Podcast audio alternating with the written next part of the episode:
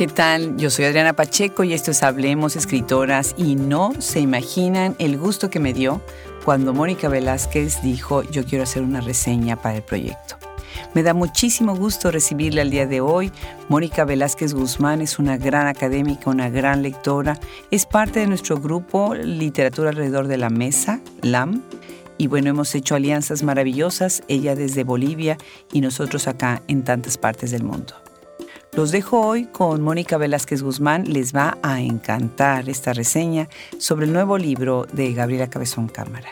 Un abrazo y gracias por seguirnos siempre. Bienvenidos a esta sección de reseñas de Hablemos Escritoras. Soy Mónica Velázquez Guzmán y esta es mi primera colaboración en esta sección.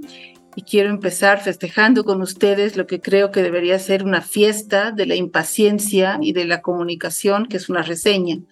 Creo que es la forma que tenemos los lectores y lectoras más impacientes de querer compartir con otros lo que hemos leído, ¿no? Y que nos ha gustado tanto que lo queremos compartir rápidamente y contagiar a otros y otras para que nos acompañen. Voy a comentar ahora la última publicación de Gabriela Cabezón Cámara, una escritora argentina de ya mucho trayecto. La novela se llama Las Niñas del Naranjel, está publicada por Random House, Buenos Aires, 2023. Si tuviera que poner un título a esta reseña, pondría algo así como ir a las formas que piden los cuerpos para vivir, porque creo que mm, aquí hay una fuerza enorme que interpela nuestra capacidad de escuchar a los propios cuerpos, ¿no? Quedarán en nuestra memoria, cuerpo y palabra varias imágenes. Una mano pequeña sujetándose al dedo índice, una manada familia compuesta por yegua, potrillo, dos monos, dos niñas y Catalina Antonio. Una espalda mapa llenándose de colores y de alas. Un árbol como último cuerpo abriéndose a toda existencia. Nos seguirá entre oído y boca una canción, una tonadilla que lo mismo es latín que guaraní, que español atravesado por el propio rumor del malentendido geopolítico o el ruido del significador de lo que excede nuestro marco de comprensión.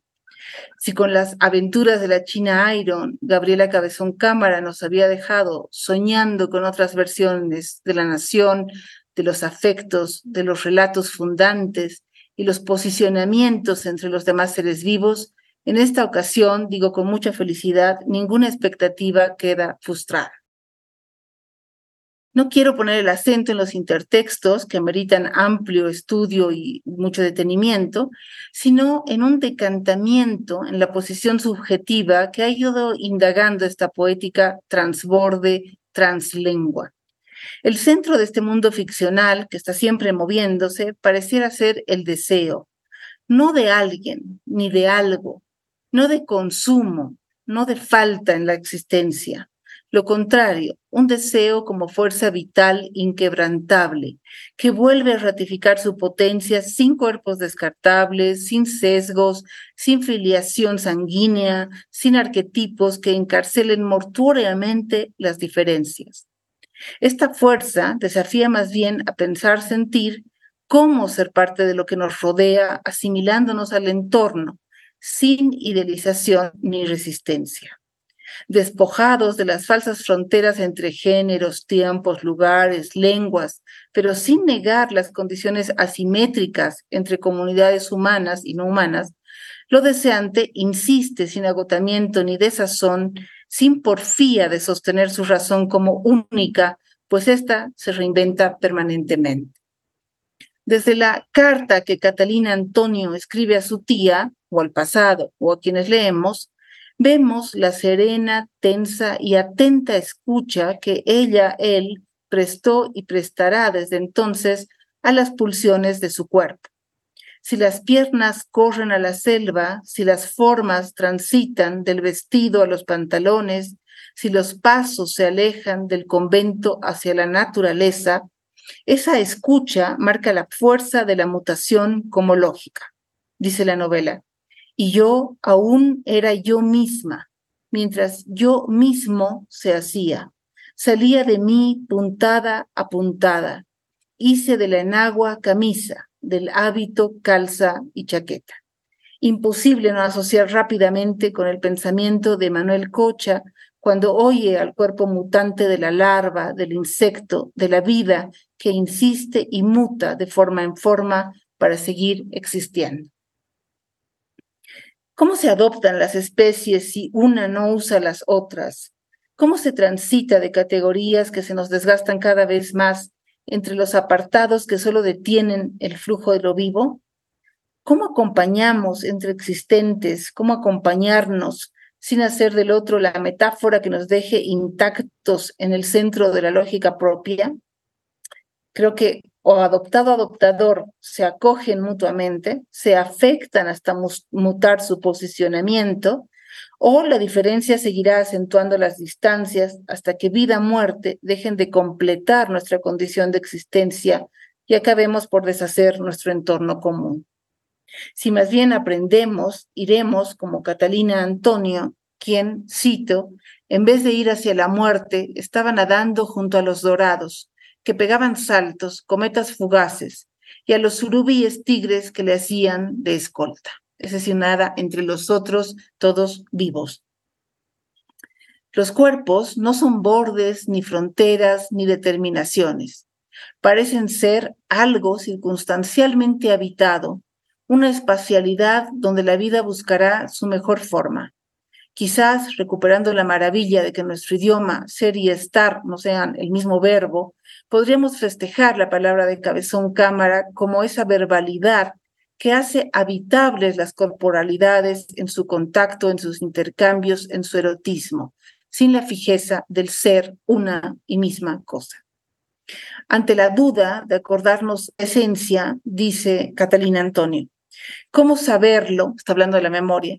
Cuando sé solo como solo he sido y soy, no obstante, mis animales, que son conmigo.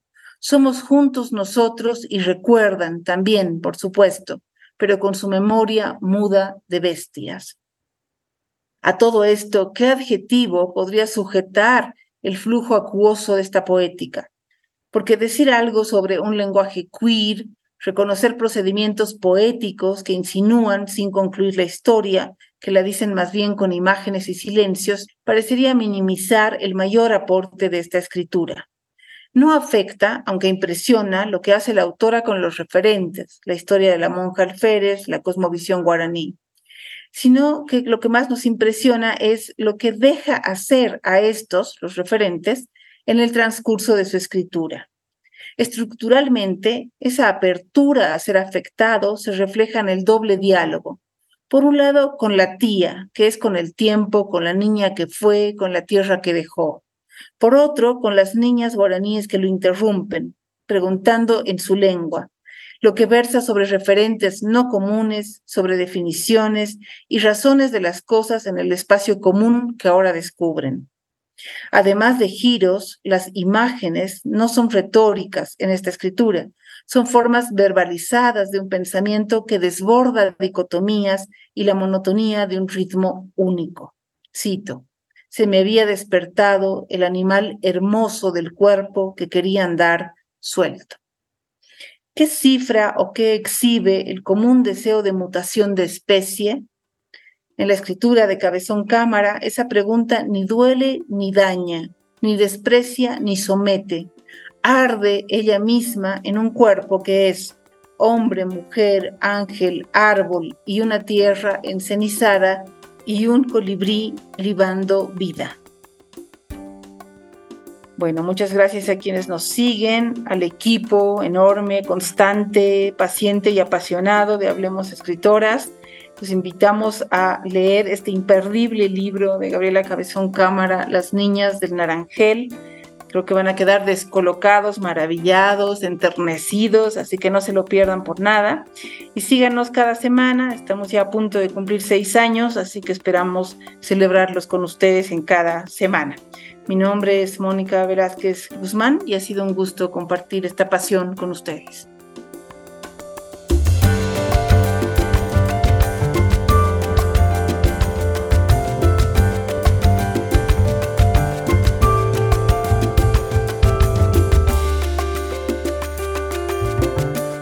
Qué agradecida quedo con Mónica Velázquez Guzmán. Muchísimas gracias a ella por esta bellísima lectura y muchas gracias a todos ustedes. Los esperamos como siempre en el próximo episodio de Hablemos Escritoras.